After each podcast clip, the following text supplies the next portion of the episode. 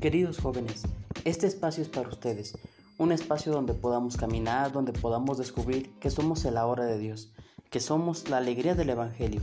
Caminemos juntos y descubramos ese llamado que Dios a cada uno de nosotros, desde el fondo de nuestro corazón, siempre nos va haciendo.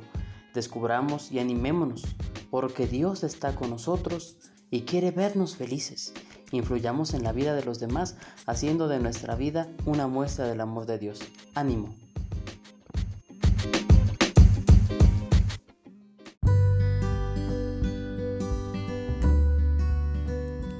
Queridos jóvenes, sed adoradores del único y verdadero Dios, dándole el primer lugar en vuestra persona. Con esta frase que utilizó el Santo Padre Juan Pablo II al dirigir su mensaje para la Jornada Mundial de la Juventud en Colonia, Alemania, los invito a meditar este primer mensaje del 2021. Hemos iniciado una jornada más, un año más.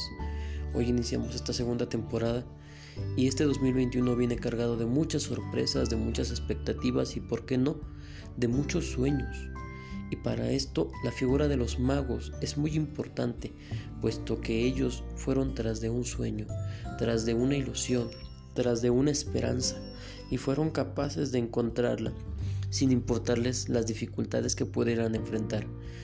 Pongámonos a pensar en todos los signos que encierran esta imagen y apliquémoslo a nuestra vida, porque la palabra de Dios tiene eficacia en cuanto el hombre la vive y puede cambiar su vida. Estos hombres vinieron de diferentes lugares, vinieron del oriente, buscando una meta, que fue encontrar a aquel de quien las profecías hablaban como el Salvador, de quien hablaban como el Redentor. Muchas veces esta inquietud de los magos a cada uno de nosotros nos debe de interpelar, sobre todo chicos, en la juventud tenemos sueños, tenemos ideales, tenemos anhelos. Y como estos magos, podemos ir detrás de ellos hasta alcanzarlos o podemos quedarnos como Herodes, envidiando lo que otros hacen y queriendo ponerle el pie a quien logra cumplir sus sueños o quien trabaja por conseguirlo. Pensemos cuál es la actitud que cada uno de nosotros tomamos en esta vida.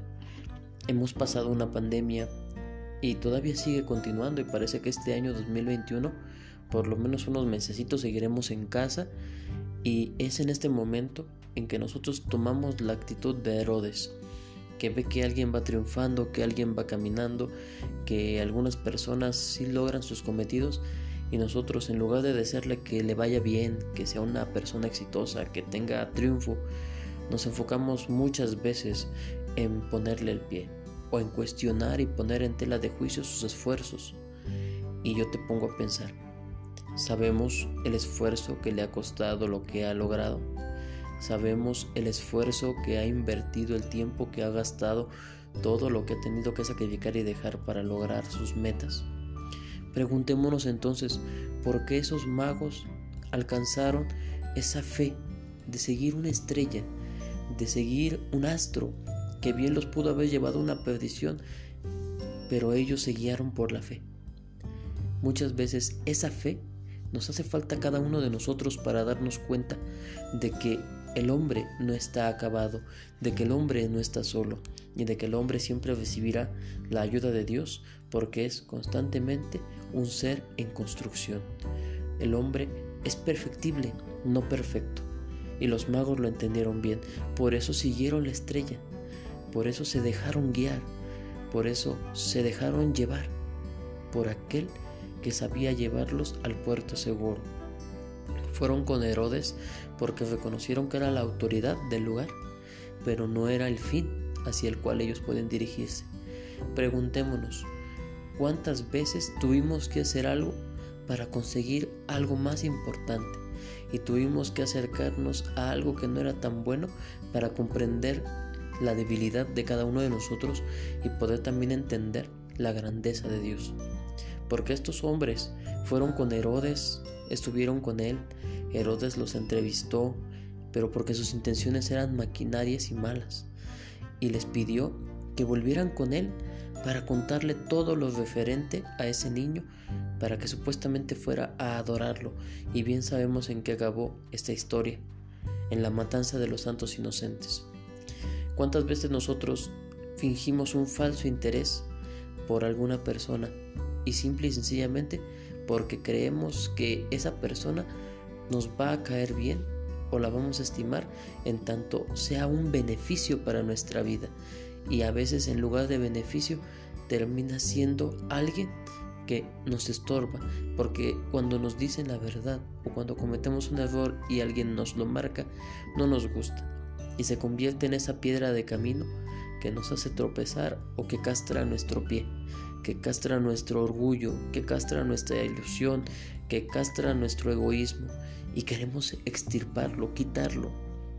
Los magos partieron tras de la estrella y encontraron a Jesús y a María, su madre. ¿Cuántas veces nosotros acudimos a Cristo por medio de María? ¿Cuántas veces jóvenes tomamos a María como ejemplo y puente que nos llevara a su Hijo Jesús? ¿Quién mejor que ella para que un joven pueda entender la radicalidad de un sí? Es muy fácil que una pareja hoy se una, que quieran asumir su vida teniendo 14, 15, 16, 17 años pero qué difícil es terminar tus estudios, tener una carrera, tener un trabajo, un porvenir o continuar tus proyectos y tener algo que ofrecer. Porque María ofreció a los magos a Jesús, porque era la meta que ellos venían a alcanzar. Y para llegar a esa mesa, a esa meta, tuvieron que correr miles de sacrificios. Tuvieron que caminar varios días. El primer reto, dejar su país, dejar sus comodidades e irse a, la aventura. Porque tal vez esa travesía que ellos enfrentaron era un sueño o tal vez era falsa. A eso te invito este día, que te pongas a pensar todas estas luces. Y otro elemento importante, la estrella ilumina ese caminar de los magos y brilla más cuando llegan los magos a su destino, porque la estrella no era el punto más importante, la siguieron porque esa estrella los llevaba a algo más grande. Y eso es un ejemplo que María puede darnos a cada uno de nosotros. María brilla, pero brilla con luz que le viene de Dios, porque ella es madre de Dios y nos remite a su Hijo, que es verdadero Dios y verdadero hombre. Entonces te invito, chico, a que invites, a que imites esto. Querida amiga, que también me escuches. Tal vez hay en tu casa dificultades. La estrella de Belén ya no brilla debido a que la hemos apuacado con esas dudas e incertidumbre del rey Herodes.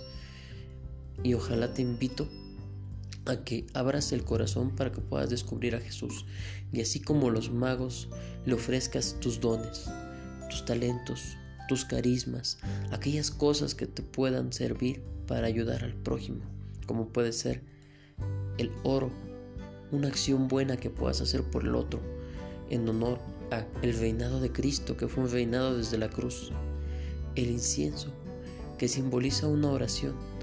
¿Cuánto tiene que no hablas con Dios? ¿Cuánto tiene que te alejaste de Él? ¿Cuánto tiene que no te acercas a hablar con Dios, a tu, a tu confesión, a los sacramentos? Ofrécele el incienso de tu espiritualidad para que Dios a través de ese caminar conozca tu interior y tu corazón y pueda descubrir en ti a una persona que lo ama y que quiere ser una mejor persona cada día. Y ofrécele la mirra, que puede ser el consuelo, que puede ser la estabilidad, que puede ser ese poner siempre a disposición de su voluntad, aceptar su voluntad, porque la mirra representaba la humanidad.